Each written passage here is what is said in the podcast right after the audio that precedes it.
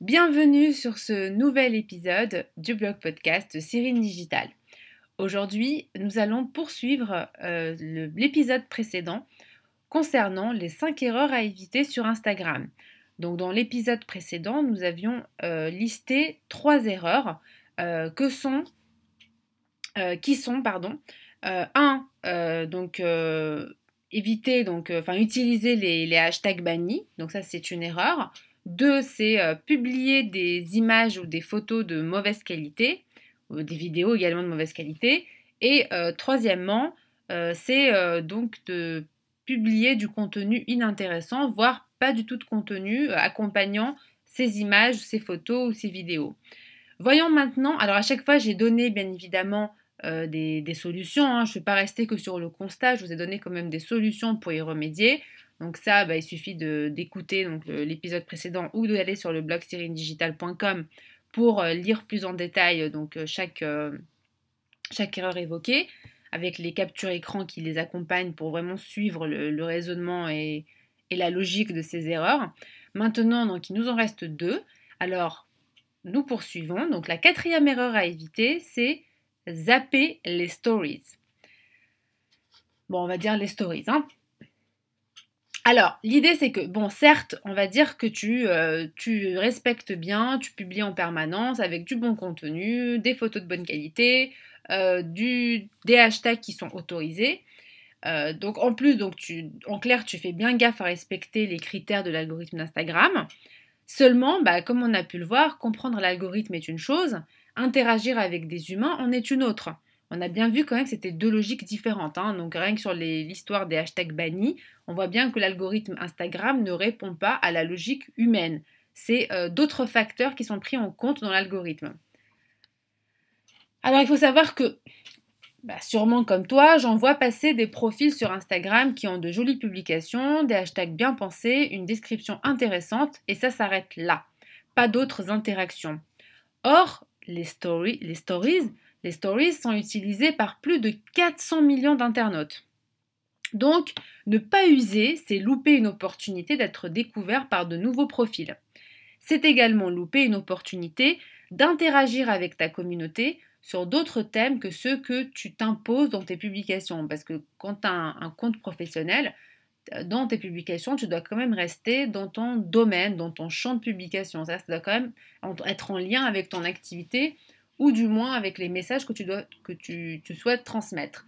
Les stories, c'est un petit peu comme une sorte de parenthèse où euh, tu peux parler d'autres choses. Tu peux par exemple euh, montrer, euh, je sais pas si, si par exemple c'est une entreprise et donc il y a des, personnes qui travaillent dans cette entreprise-là, eh bien on peut partager le quotidien de, des employés. Par exemple, montrer ce qu'ils font aujourd'hui, un petit instant comme ça, comme, comme si on surprenait un petit moment euh, naturel et spontané, où il y a de la joie qui, voilà, qui se dégage de ce moment-là, ben, c'est dans les stories qu'on va pouvoir le faire.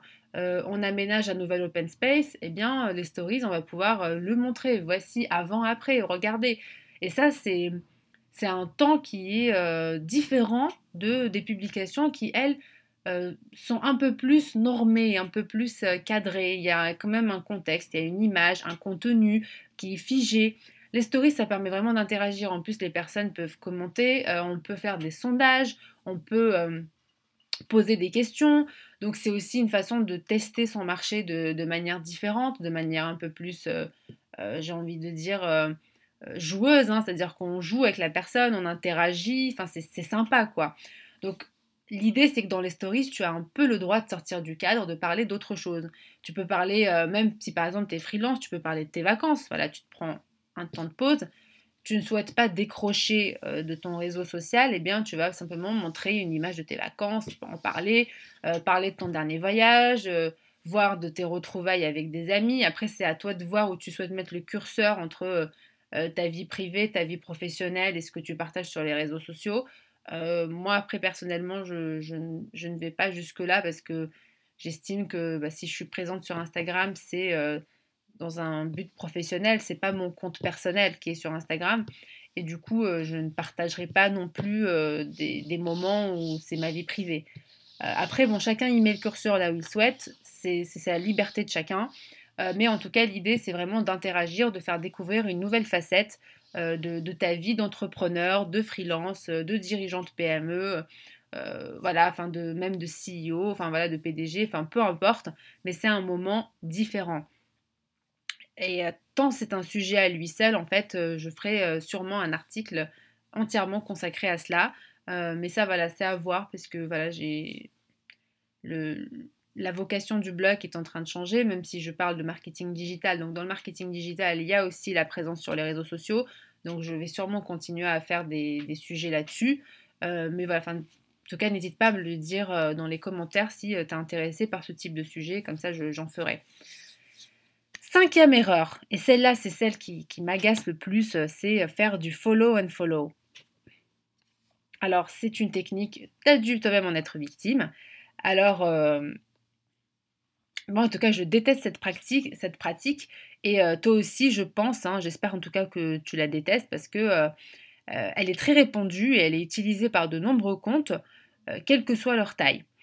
Pourquoi? Alors, on, va, essayer de comprendre pourquoi ils font ça. Alors, ces comptes, en fait, ils pensent tapater. Alors, je sais que le terme est un peu fort, mais c'est vraiment ça. en s'abonnant, en fait, à ton compte dans l'espoir que tu t'abonnes à ton tour et que tu le fasses ou non, ils se désabonneront aussitôt. En fait, c'est ça qu'il faut le savoir, c'est euh, ils te follow, ils attendent peut-être 24 heures, 48 heures, 72 heures max, et que tu t'abonnes ou que tu ne t'abonnes pas, ils vont te, euh, ils, vont, te unfollow, donc ils vont se désabonner. Bon, je ne veux pas non plus rentrer dans la caricature, donc on va nuancer un peu ce propos.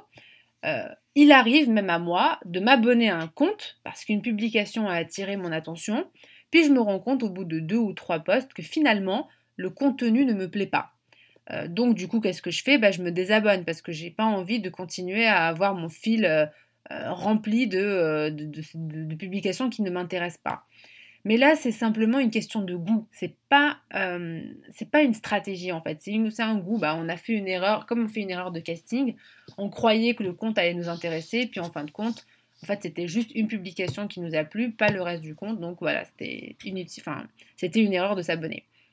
Alors, lorsqu'on parle de follow and follow, il s'agit véritablement d'une stratégie de croissance. Donc, rien à voir avec le contenu du compte suivi. C'est-à-dire qu'ils ne s'intéressent même pas à ce qui est publié sur ce compte-là qu'ils vont suivre. Alors, outre le fait que cette méthode m'agace, hein, et j'espère que toi aussi, euh, pourquoi je te dis qu'elle risque de plomber ton compte si tu l'utilises?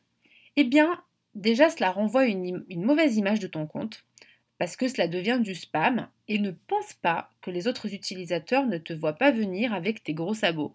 C'est-à-dire que tout le monde connaît cette technique, tout le monde la voit, et, euh, et donc tout le monde sait que tu es en train de faire du follow and follow et euh, si par exemple ils se sont abonnés puis après ils se rendent compte que toi tu t'es désabonné aussitôt, eh bien euh, qu'est-ce qu'ils vont faire? C'est qu'eux-mêmes vont se désabonner. Et en fait comment fonctionne cette technique? Elle fonctionne sur le court terme mais pas sur le long terme.